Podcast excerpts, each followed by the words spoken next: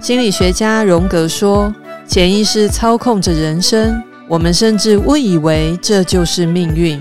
一旦潜意识被觉知，我们所谓的命运就开始改写了。”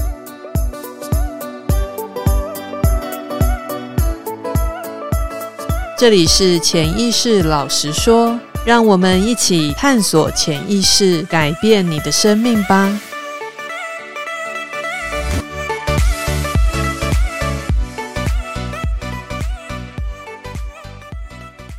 大家好，我是妍静。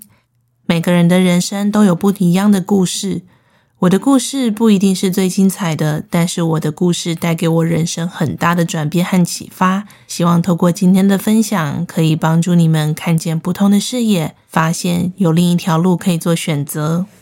在开始分享我的故事前，我想跟大家说一个很重要的事情。如果你觉得现在的生活过得很痛苦，非常不愉快，请你不要憋在心底，也不要欺骗自己，说服自己说没事，过久了之后就好了。记得要对外求助，当然也要慎选求助的对象和方法。这个观念真的非常重要，也是我回顾我的一生当中重大挫折的时候，我惯用的手法。没关系，我努力就好了。没关系，我忍耐就好了。没关系，过久了就好了。正是因为过去一直欺骗自己、说服自己说没关系，导致最后我花了很多的时间在疗愈我自己的情伤，也花了很多的时间在好好认识我自己。在讲我的故事和我的催眠经验前，我想先跟大家说说我是一个怎么样的人。小时候，我是一个喜欢看书的人，我喜欢看漫画。我也喜欢看星座、血型，我会自己对号入座，说我是一个双鱼座女生，所以我很浪漫，而且我会在那边算说，哎呀，谁跟谁匹配比较好，我跟谁谁谁有百分之八十五的几率个性很合。然后我就会说服自己说，他应该是我可以喜欢的对象吧，因为看了许多言情小说，或者是偶像剧，或者是少女漫画。那漫画里面的女主角，要么就是很温柔，要么就是经历过一些这个坎坷的过程，然后最后得到一些幸福美满，像童话故事书一样。于是我就会觉得说，诶，我蛮向往那样的感情生活的。我也希望自己遇到一个好对象，组成一个很愉快的家庭。所以。我又常常去看一些两性关系的书籍，一些成功学的书籍，比方说《成为好太太的五十个守则》、心灵鸡汤、EQ 高手、如何做一个有魅力的人、有礼貌的人，种种的书籍，我都想要帮自己形塑出一个好的个性、好的形象，甚至一个完美的性格。我期待长大之后可以组成一个幸福美满的家庭，拥有一个很好的老公、很可爱的小孩。这就是我小时候的梦想。当然，这个梦想除了书籍的影响之外，或许也有一些原生家庭影响的成分。在各种影响下，我就开始产生了一些自己认为蛮对的想法，修正出来的性格。比方说，人家就说 EQ 很高，所以你没事不要生气哦。如果你要有个幸福美满的家庭，那你要让男生有很好的面子，你要维护他们的男性尊严。所以呢，凡事不要到处说。你要自己想办法消化，用爱可以包容一切。总而言之，我吸收了非常多类似的观念，又把非常多星座书上写的“哎呀，双鱼座女生要浪漫呐，要很有爱啊”等等的刻板印象加注在自己身上，我就养成出一个奇妙的状态，希望自己可以成为一个八面玲珑的人，希望自己可以成为 EQ 很高的人，希望自己可以成为一个不生气的人。这样导致了我的性格后来变得蛮扭曲的。我很害怕被讨厌，所以我索性不要生气。结果就是我的性格扭曲到，当我生气的时候，我只会哭，甚至我不敢讲。但实际上，其实我是生气的。所以就是会有很多的情绪压抑在你的心底，无法抒发。长期下来，我就变成一个常常偏头痛，或者是常常觉得自己压力很大的状况。但当时我都觉得这一切都很自然，反正我就是继续努力，朝着我理想的目标。温柔的女生，个性很好的女生，大方的女生，继续努力。只要我一直努力维持在那些形象里面，应该就没问题吧？在盲目接受各种观念、拼命修正自己的情况底下，最后我都会觉得，如果有人不开心，那就是我的问题；如果事情做不好，也是我的问题。我会一直觉得自己不够努力去实践，不够有气质，不够大气。是不是我太脆弱了，我才会哭，我才忍受不了这些压力？更严重的，导致我后来在感情过程当中，其实我有很多痛苦的成分，我都不敢跟别人说，我都会觉得为了男生的面子，我要继续忍耐，这样才可以创造出一个很好的感情关系。过去我一直觉得想尽办法磨合这个方向是正确的，因为人本来就是互相互相嘛。依照这些两性专家、EQ 高手、星座书或者是人际关系的书籍，我学习的修正，并没有让我越来越快乐。反而我在不知不觉当中一直在伤害自己，一直压抑。我非常羡慕别人，我也很疑惑，为什么好像每个人都活得很快乐、很自由，但我却觉得自己非常的没有用，越来越讨厌自己，也不知道到底自己在干嘛，就是不断的去演出一个别人心目中好人的角色，而在这个过程当中，我非常的不快乐。这些人格养成的扭曲，其实在我疗愈情伤之前，我是没有意识到的。我只知道我很讨厌我自己，我快要活不下去了。直到我开始疗愈情伤，它就是一个人生当中的起点，它算是一个生命当中的礼物。如果我不是因为这么大的挫折，我或许一辈子都没有机会好好的认识我自己，去调整掉那些不属于我的个性。我跟我的前男友是在大学时候认识的，他是我的社团学长。当时我是一个社团的社长，平常生活压力非常的大，因缘际会的跟他有许多的互动。他的年龄比我长，有很多人生的历练，跟我完全不一样。刚开始变熟的时候，他还只是个穷学生，准备国家考试，没有工作。他不帅，但是在我的眼中却是莫名的喜欢他，觉得他很幽默、风趣，非常温柔，也非常聪明。见过世面，但个性很纯粹，交友很广，又善待他人。所以无论条件怎么样，对我来说那都不重要。重点是当时的我真的非常喜欢他。我从小就渴望一个可以支持我、保护我的人。也许是漫画小说看太多，也许跟原生家庭的一些关系有关。我希望自己可以被呵护，希望另一半能够聊天，能够好好沟通，希望他可以带我出去玩，希望他不要一直管我，希望有机会我可以当家庭主妇。跟他在一起，正好满足了所有我对爱情的想象，即便其实我真正的个性并不是这样。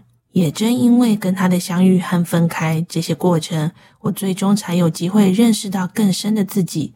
我想要从我的感情对象上去弥补过去我对爱得不到的缺憾。我跟他认识的过程当中，其实我们一开始没有交往，直到他考上了国家考试的那一天，我在学校里查榜，我查到了他有考上，然后我就在教室里痛哭了。其实说真的，那不是一种感动，我当下是一种恐惧，一种害怕。其实我的直觉告诉我，这段感情应该走不下去了。我觉得人真的很奇妙，有时候你就是必须要相信你心中的那个直觉，你心里的感受。其实很多时候，答案都已经在你的面前，只是你不愿意承认而已。从大学到步入职场的所有阶段，我几乎投注了所有的时间、金钱和心力陪伴他。不管是念书、吃饭、打扫，甚至他的工作上事业的发展，我做了很多的付出，他也有很多实质上的回应。比方说，让大家都知道我是他的女朋友，甚至未来我们会结婚。那包含他在一些投资或者是一些工作上的事情，其实都蛮迁就我的。对当时的我来说，我觉得我就是这么的爱他，照顾他是我的天命，所以我要用尽全力去呵护这段感情，去经营我们未来的婚姻生活和关系。我也曾经很浪漫的跟他说：“遇上你就是我这辈子最大的幸福，我要跟你牵手走这一辈子。”真的是满心用浪漫的眼光看待这个世界。我当时觉得，只要我苦心经营，我就会换来幸福。他的所有的行为也让我觉得就是如此。但自从他的国家考试顺利之后，他开始了五光十色的生活，非常多的女人缘，一切都变了。我开始会产生嫉妒、不满、愤怒。但不服输的我，其实也不愿意面对内心当中所有的感觉和真相。我只能不断的说服自己，他是爱我的，他只是暂时迷失了。我都陪他走过人生当中最惨的谷底了，他应该要挂念我吧？我们不是彼此承诺了吗？应该就不会变吧？客观事实上，他也跟大家宣告了我们会结婚呢，所以我就相信吧。于是我就开始上演自我说服的我很幸福戏码。什么叫做自我说服的“我很幸福”戏码呢？会不断的在脑内说服自己说：“没事，一切都很好。”我们一起幸福的去吃大餐，我们一起去逛街，我们一起打卡拍照，一起参与某些活动。我演给自己看，我也演给大家看，仿佛一切只要我继续演下去，一切就会弄假成真。这些幸福都会内化到心中。在这过程当中，我刻意的去忽略、遗忘自己所有的感受。我不断的说服自己，让我离真相越来越远，也离真正的幸福越来越远。我们在一起六年多的时间，其实很多性格上的、观念上的不合，其实隐约都有，有很多摩擦跟迹象，其实也都存在，只是我故意不去看。在那些年，我不断的自我欺骗之下，我甚至培养出一种记忆力奇差的状况。我当时还引以为傲，我现在觉得那真的太可怕了。举个例子来说，我曾经写过 PTT 二的个版，我会把我不愉快的事情写在上面，然后我就会把它遗忘。我分手之后，有一天回去查我的个版，我才发现一个很可怕的事实，就是在某一天，我因为发现他外遇，所以我跟他大吵一架。回了家之后，为了不要让他在我的父母面前失去面子，所以我选择没有说当天发生了什么事。然后那一天，我就在厕所里气到晕倒了。我以前都觉得琼瑶小说是在骗人的，什么叫做气急攻心啊，或者是在那边像林黛玉一样晕倒。我第一次体验到，那就是事实。我真的是痛苦到我直接在厕所晕倒，被送急诊。送了急诊之后呢，有做心电图，有量血压，甚至做了一系列的检查，完全查不出任何的原因。我的父母非常着急，我姐姐也在急诊室陪我，但。我心里想，那个时候我们的关系还没有公开，或许我爸爸会反对，所以我没有让他来急诊室陪我。在过不久的日子里，我却发现他在我送急诊室的那一天，他又去找他的外遇对象了。这其实真的蛮崩溃的，但是当年我故意去忽略这件事情，我就把它写下来，然后我就忘了，因为我希望自己总有一天可以走向幸福的婚姻，所以我决定要把这些通通都忘掉。当你不愿意正视那些痛苦时，痛苦其实不会走，它只是累积在你的心底，一次一次的打击你，一次一次的测试你，测试到你什么时候觉悟。后来这段关系在这件事情发生后，我们还是彼此努力的维持，但其实感情早就有裂痕。当年我们还是朝着见了双方的父母，去订了婚期，预订宴客的餐厅、婚摄、新密。甚至买了新房，当身边的亲朋好友都在说：“诶，这个你们婚礼要怎么办呢？有没有办单身派对啊？或者是要给予我们祝福的时候，有一天我就问他说：‘诶，为什么别人准备婚礼都看起来非常的幸福，啊，你都说你出钱就好了？’这时候他就跟我说他很累，反正他尊重我，我喜欢怎么样都可以。”其实一开始会觉得这样蛮好的，但其实我隐约的感觉出来，这段关系真的有问题。但当时我还是不愿意承认，我甚至不愿意放手。直到他生日那天，我又发现了另一件事实，我就真的彻底的崩溃了。那时候我问他，我们这个婚到底要怎么结？他跟我说，让他再努力一下，我可以不要去介意别人就没事啦。幸好我用最后一丝的理智告诉我，这个婚。不要结了吧！我的大学念法律系，所以其实我知道，婚姻关系一旦成立，要离婚其实会有很多的麻烦，可能有财产分配的问题，或者是双方家长关系上的问题。从第一次我知道有状况以来，陆陆续续经历了五年多，这就是当你不愿意面对真相时，你只会痛苦的越来越久。我告诉自己说，我不要一段明明知道最后会离婚的关系。我不想让家人觉得我被糟蹋，我不想要未来五年、十年、二十年都活在我的丈夫有其他对象的阴影之下。我不想让自己扭曲到最后，做出很多后悔的选择。虽然当下我是这么说，但其实直到分手的那一天，我都没有勇气说出我的真心话。我只跟他说：“你自己决定吧。”后来他跟我说了很多，让我对他有了一些期待。但总之，婚是结不成了。为爱折磨的这些年，其实我的身心状况非常的不好，应该说是每况愈下，甚至我的性格也越来越扭曲，成为一个让自己都讨厌的人。有一本书说，心灵的伤，身体会记住。以下我就举一些例子。首先，我会常常心脏痛、头痛、晕眩，甚至昏倒。我做了各种健康检查，抽血、心脏超音波、脑部断层 MRI，什么都做了，一点问题都查不出来。后来的我才知道，原来心理上巨大的创痛的确会影响生理层面。这些年，我也常常失眠，清晨会惊醒，甚至会多梦。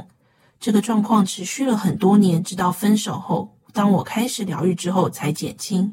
因为太害怕他外遇去找其他女生，所以我半夜会拖到非常晚才睡觉，常常哭着睡着，睡没几个小时就会惊醒查看手机，问他回家了没。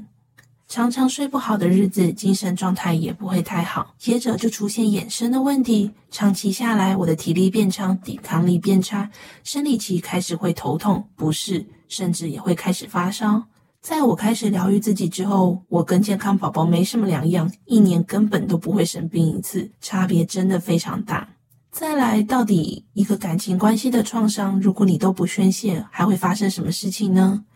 当年我念的是法律系，国家考试就是必经的过程，但是在感情的挫折与压力之下，我完全无法专注的阅读，我会跳行跳字，无论我多努力，也是徒劳无功。我无法依照正确的顺序看完题目，导致同一个选择题我必须看两三遍。索性最后我就放弃国家考试了。从我的感情当中遇到重大挫折，发现外遇的时候，当我的世界崩毁的时候，我大概有整整六七年的时间，除了漫画以外，无法阅读其他文字性的书籍、报章杂志。甚至连带影响到我工作的专注度。如果他有聚会，我就会害怕他是不是去约会，他是不是骗我。恐惧淹没了我的生活，让我神经紧绷，极度焦虑。我完全失去了我自己。在那些交往的日子里，我就会想，我的条件明明就不差，我比起他其他认识的外遇对象，我也很年轻啊。我陪伴他度过他人生当中最痛苦的阶段。为什么他还是喜欢别人？为什么他还跟别人发生关系？那段时间里，我把自己的价值全然的建筑在他身上。如果他跟别人暧昧，我就会认为是自己不够好，我的身材不够好，我的学历不够好，我的任何条件不够好，所以他才无法对我专一。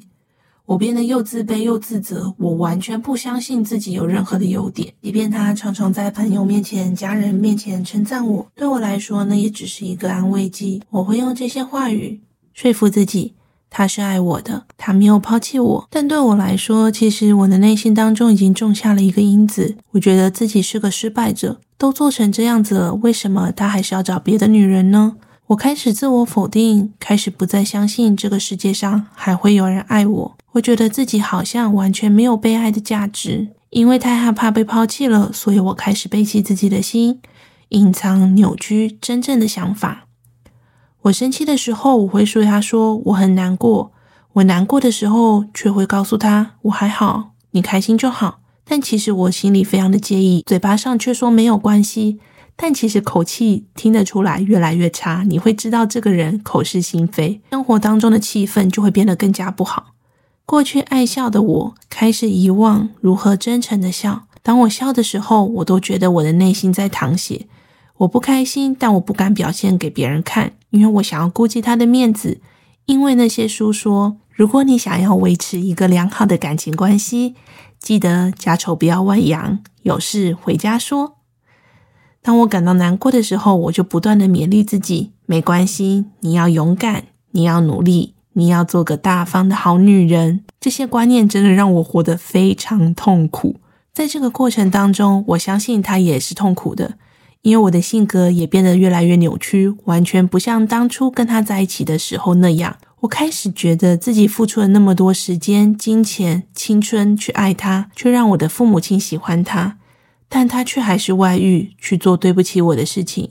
我的内心当中非常的不平衡，我会故意讲一些话刺激他，我会开始情绪勒索，我会问他是否我割腕了，是否我开始伤害自己，你才愿意跟那个女人断绝来往？你知道你在毁掉一个人的人生吗？你负得起这些责任吗？在我探索自己疗愈情商的过程当中，我才意识到跟他在一起明明就是我的选择啊，他如果对我不好，我不愿意分开，那也是我的选择啊。我却挟着自己好像是个受害者的姿态，在勒索他。这样的关系其实早就已经扭曲了。在我们相处的过程当中，其实一开始我们会觉得自己的个性很合，包含金钱观念，包含交友观念。但是在种种的争吵，还有种种的摩擦之下，彼此压力也很大。我们透过了不正常的方式去舒压，创造了恶性循环。比方说，我们就常去逛街，砸钱买东西，超额消费，享受了短暂的爽快感之后，其实心里非常的空虚。我沉溺于手机游戏，借此麻痹自己。甚至曾经花超过六千块台币在储值氪金，而他下班后的时间常常在打牌、打麻将，甚至找各种理由跟朋友出去玩、喝酒，把生命塞得看似很满的舒压休闲行程，其实也让自己的体力透支。这一切就是一个我们不愿意面对生活当中的压力，我们不愿意面对关系已经恶化的事实，所以彼此用很忙碌的状态来填补自己。长期下来，其实体力或者是生活品质都糟透了，心理层面的品质就更不用讲了。这段关系走到最后，其实我真的蛮痛苦的。当时还想不开，觉得说或许结婚之后他会比较有责任感，或许会不一样吧。但幸好我没有再继续欺骗自己下去了。我回想起来，我最后的状态是我很麻痹自己，我失去了对生命的热情，我不想尝试任何新鲜的事物，无法做任何学习。我假日就只想睡觉，除了关注他有没有外遇，或者是照顾他的身体健康之外，没有任何一件事情让我有活下去的动力。我我已经迷失在这个目标当中，我不知道这段关系最后的意义到底是什么呢？幸好最后我还是勇敢的做决定，虽然很痛苦，还是舍不得，对对方还是有爱的感觉，但当时我觉得我还是得为自己好好的活下去。分手之后，其实我每天都以泪洗面，无法睡觉，因为不想让大家觉得他是一个很差劲的人，所以我并没有对外宣泄，反而每天对他诉苦。我这边要呼吁大家，如果你在感情当中遇到了挫折，如果对方说你还是可以来找我讲讲啊。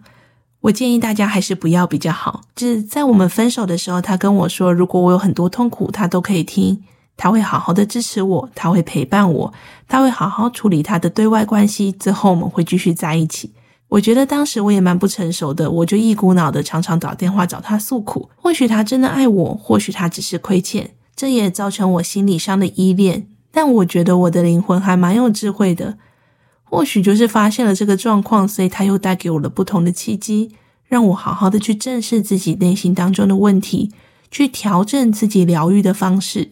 在几个月后，过年期间，我去他家照顾共同养的猫，我发现明明他说会把我追回来的，但是我在家里的痕迹已经全部都消失了，多了别人的用品。我跟他说这跟当初讲的不一样，他斩钉截铁的告诉我，我们都已经分手了，你还想怎样？感谢这一句话，终于打醒了我。我必须要认清事实，是时候我应该好好面对自己，为自己负责了。问题是，我根本就不知道怎么帮助自己走出这个漩涡，走出这些痛苦。每个人或多或少都有情伤的经验，大家疗伤的方法可能各有不同，但是社会上常听到的不外乎找朋友聊天呐，去唱唱歌啊，学习一些新知识，甚至交新的男朋友等等等等的。于是我也开始展开了自己的疗伤过程。一开始我找了一些关于情商的书、如何舒压的书来看，但是那，似乎对我起不了作用，因为我根本就没有办法专注在文字上面。好几本书上都写说：“诶，你要正面思考，你要积极努力，远离渣男，恭喜你。”我那时候真的非常沮丧。我一直在想：难道我还不够努力，不够正面积极，不够忍辱负重吗？我不就是已经努力的告诉自己要正面积极这么多年，但是我的感情仍然不行啊！我不就是分手了吗？为什么这些两性关系的书还是要这样写呢？所以后来我真的知道，光是鼓励自己正面积极是没有用的，千万不要相信那些心灵鸡汤。你该哭的时候就要哭，该生气的时候就要生气啊！分手后的大半年时间里，我谈到这段感情，我都会哭。不管是遇到认识的人，看到脸书，去唱歌，去听歌，我都会哭，哭得非常惨。我真的很感谢陪我走过那段路的朋友们，也幸好有这些朋友，我才没有出什么大事。而且我后来才发现，原来哭就是一个非常好宣泄情绪的方法。但在疗愈自己的过程当中，有看到一些网络文章写说，分手是一件好事，你要相信你的未来很好。哭什么哭？你要勇敢呢。问题就来了，当我看完这些文章之后，我就告诉自己说：对呀，我已经离开了一段注定失败的婚姻，我应该要感谢我自己啊，所以我不要再哭了。时间一久，我就发现我连笑都不会笑了，我丧失了所有情绪感受的能力。看感人的电影不会哭，看好笑的戏剧不会笑。这时候我才意识到大事不妙。如果我的人生还要活三十年、四十年，我要用这个状态继续活下去吗？我为什么要把自己搞成这样？为什么我要剥夺自己开心活着的权利和未来呢？接下来我会跟大家分享我接触到帮助自己走过情伤的各种方法，还有我当时感觉怎么样。我第一个接触到的是精油，那是我分手后的没几天，跟一个朋友约碰面。我们聊了很多关于这段感情的事情，从头到尾我就是一直哭，一直哭，哭到整个人身体都发抖，面有菜色。后来他跟我说，他认识的一个朋友就在附近，要不要一起去走走？我心里想，反正我没事，我就去吧。我去到那家店，跟老板娘打了招呼。她看到我的第一眼就跟我说：“哎，你还好吗？”我当下眼泪就溃堤了，我完全不知道怎么应对，我就说：“呃，还好吧。”于是他后来拿出了一盒精油跟我分享，他就说：“你现在闭上眼睛，去感觉手放在上面，如果觉得有热热的时候，你就把那个精油抽出来，我们可以感觉看看有没有什么是适合你的。”这是我第一次感觉到很奇妙的能量感受。最后我抽出了三支精油。我以前对精油的认识就是这是香香的东西，可能有镇定神经的作用吧。没想到我当天抽出来的肉桂、乳香跟天竺葵。肉桂有抗沮丧、安抚情绪、点燃生命热情的功效；乳香是比较神圣、有保护意味，也可以安抚焦虑情绪的香气；天竺葵则是可以平复焦虑、沮丧和提振情绪。这三支精油刚好给了我一种保护跟爱的感觉，让我觉得非常的不可思议。我开始相信，在生命当中，或许有一些冥冥的关照，或许在某些时间点会有人来帮助你。因为这些精油的香气的确对我有些帮助，好像有比较平稳一点。于是我就想说，诶，那我去上上跟精油相关的课程或芳疗的课程好了。缘分也真的很奇妙，我报名了一堂关于精油的课程，它是两个整天。上精油牌卡，在那一次上课，我认识了一个邻座的女生。后来我们一起吃午餐，这个女生就跟我说：“诶，她也是双鱼座的女生，她大我几岁。我们彼此交换了自己遇到的挫折。然后她竟然跟我说，她过去听到一个说法是：你用几年来得到这个情商，你就要用双倍的时间来疗愈。”我听完的当下，我真的觉得太恐怖了，因为我跟男前男友在一起了六年半，我心里想，难道我从现在开始要花十三年来疗愈吗？这会不会太离谱了？为什么我的人生的青春都要用在这件事情上面呢？说真的，我非常感谢这个姐姐来到我的生命当中，跟我说这些话，让我更愿意积极的去面对，想办法帮助自己度过这些难关。不要让自己一直深陷其中，无法自拔。后来我就在网络上查，要怎么样才可以帮助自己度过难关。我就想起了一个人，沈林老师。在还没有跟前男友分手之前，我们在讨论国家考试念书的事情。这时候他就跟我推荐了沈林老师的民事诉讼法。他跟我说，只要念他的讲义，很快的就可以建构一些体系，没问题。于是我就想说，好，那我要去补习，我就要上他的课。结果一查就发现，网络上都写着林老师不教法律了，他去教身心灵。我当时也觉得天哪，好奇怪哟！法律补习班老师不是一个很赚的行业吗？他到底在想什么？然后我就 follow 了沈伶老师的粉专，偶尔看一看他在做什么事情。直到分手之后，我才突然想起来，他会不会对于我有帮助啊？我就上网查了沈伶老师的课，那其中有一门叫做觉醒。忆起我是谁，回忆的忆。当时我就心里想说，对，我也好想知道我是谁，我为什么让自己的生命走到这步田地，真的没有办法点燃生命的热情。我好想知道到底怎么回事。我会报名他的理由，单纯就是因为他过去教法律，我相信他应该不会骗人吧。毕竟坊间有太多的身心灵资讯了，我很担心自己被骗，我也不想要乱花钱。说真的，我已经不记得那一次的课程到底我学到什么了，因为当时我的精神状态实在太差了。但是后来我就想说，诶，这个老师的教法我可以接受，我的生活现在完全也没有任何的事情，那索性有其他课就来上上看吧。因为我的目标就是疗愈我的情商，所以当时我看了其中一门课是疗愈课，我就去报名了。在参加活动的当时，我已经是进入了一个对生活完全没有热情的状态。我只是觉得我不敢去死，所以我继续活着，每天就是眼睛张开工作睡觉，眼睛张开工作睡觉，最好什么事情都不要想的状态。但是我心里想，我不希望我的人生就这样走下去，我还是要为自己努力一下吧。在开始上沈伶老师的疗愈活动之前，我也去算过命。那时候对人生非常的迷惘，心里想说，如果有人可以给我答案就好了。但其实老实说，我是不相信算命的。为什么我会说自己不相信算命呢？是因为从小的时候，我妈妈有带我去嘉义民雄，给一位非常有名的算命师算过命。算命老师说我是念二类组的人才，我会当建筑师或者是相关科系。这是最适合我的道路。不过在现实生活中是，我高中的时候物理只考了八分，数学的 sin 跟 cos 完全看不懂，我根本就没有办法念二类组。当然，我也没有走上建筑这条路。透过这件事情，我很深刻的理解，我们的未来并不是靠算命而来，是在你一次次的选择当中堆叠出来的。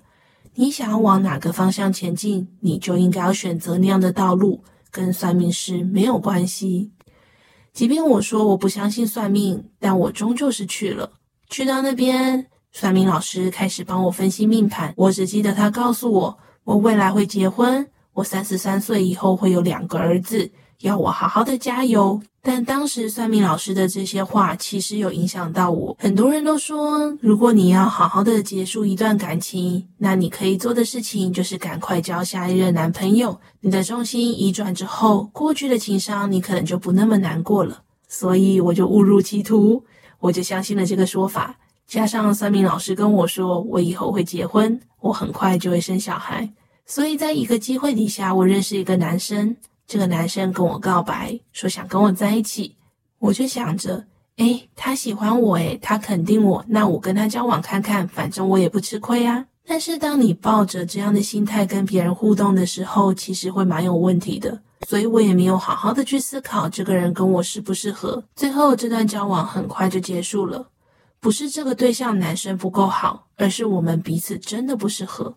这时候我又学会一件事情。比起听信别人说用下一段感情来弥补现在的遗憾，你不如把自己准备好，调整到最适合的状态，你的缘分自然会到。在这样的认知情况底下，我反而不再着急，觉得说我应该要找一个人来好好爱我，而我决定去看。自己的内在到底受过去什么样的影响？我要如何帮助自己，不要把前一段感情的挫折带到下一段感情当中？我觉得这个体悟对我来说非常的重要。我不再把自己的价值定义在是否有男生追我，是否可以赶快结婚生小孩，拥有婚姻才是成功的。我反而开始好好的花时间去思考，什么才是真正的自己，什么才是我想要的生活。我的未来希望拥有什么样的生活品质？我的人生最终想要走到什么样的状态？还有另一件事情引发了我疗愈自己的很重要危机感。在我分手后的隔一年六月，是我原本决定订婚跟结婚的日期。我心里想着，我够惨了，我应该要出国走走。于是我约了朋友一起去西班牙。我们西班牙的第一站是去马德里，隔了几天之后要坐小飞机去格拉纳达。它是在西班牙南部的一个有名城市。我在预订航班的时候，我就选择了安全门前面的位置，因为我觉得安全门前面脚可以伸直，坐飞机会比较舒服。上飞机之后，空服员来到我们的面前，跟我们讲解相关安全守则。因为我们是亚洲人，所以他要确定我们听英文是懂的。这是我人生当中第一次如此认真的听空服员解说怎么打开安全门。当时我有一个念头不断的在脑袋中盘旋，我要打开安全门，我要打开安全门。等飞机起飞，我就要打开安全门。当下我一心一意就想做这件事，甚至开始注意空姐移动的位置，脑中不断地模拟每一个打开安全门的步骤、时机。想着什么时候要开门才不会痛苦，要到多高的高度才可以装成飞机失事不用赔钱？什么父母会伤心啊，朋友会难过啊，会害死全飞机的人，完全不在我的考虑之中。这个世界有多少的温暖也不在我的考虑之下。不过幸好我后来就睡着了，睡着之后平安下了飞机，也在温暖的西班牙里。得到了一趟愉快的旅程，直到我回到台湾，想起这件事，我才觉得非常奇怪。在我疗愈情伤的过程当中，我没有看过身心科，也没有找过心理治疗师。但我回想这个状况，我会觉得我的身心状况非常的有问题，大脑真的是没有办法控制的。我只是一心一意的觉得我要去做这件事。我跟大家分享这件事情，是希望让大家有另一个观点。不要用身心科的名词来绑架自己。或许你在谷底，但你要相信自己有机会再站起来。只要找到方法，释放你的情绪跟你的感觉感受，你会感觉到你的生命可以有机会越来越轻松。这就是我走过的路，从死亡边缘把自己救回来。后来，在我接触沈伶老师的疗愈活动中，痛哭失声。哭到无法自己，但同时我也产生了对自己的怜爱。尽管泪流满面，看起来好像很崩溃，但内心当中却有一种奇妙的感觉：我仍然是被爱的。我愿意张开眼睛，看见周围的人如此爱我。我没有背弃自己想要努力去爱一个人的心愿。虽然我受伤了，虽然我很痛苦，但我努力过了，我也尽力了。不要再苛责自己了。那种发自内心的感动很难跟大家表达，但是如果你有体验过，你就会知道，那就是一种无限大的爱，自己给予自己的爱。在后来持续疗愈悲伤的过程当中，我也出现了卡关，因为我始终无法放下他。无论我怎么疗愈自己，我都觉得我非常爱他。我这辈子没有办法跟他在一起，是我最大的遗憾。抱着一直无法放下的念头，其实蛮痛苦的。后来，在一次僻静营的过程当中，我又想起了他，但是我已经没有感觉了，哭不出来，只是想说怎么又来了。这时候，沈林老师说：“你要去挖掘最深的自己，最真实的感受。”我看着身边的同学都在释放他们的情绪，我反而非常的焦虑。我想说：“诶，那我呢？我有什么感觉？我有什么感受？什么才是真正的我？”过去我的疗愈一直都在想，我很爱他，失去他我很难过，我好痛苦，我好悲伤哦，等等等的。这一次我心里想说，好吧，会不会还有我没看到的面向呢？于是我就认真的想了一下，然后我决定豁出去了。我开始正视在这段感情当中，我严重扭曲的部分，以爱他之名行控制之实的事实。种种的负面感受蜂拥而出，我不断的宣泄各种的愤怒，我把心中的不满全部说出来。当下我却觉得放下一块心中的大石头。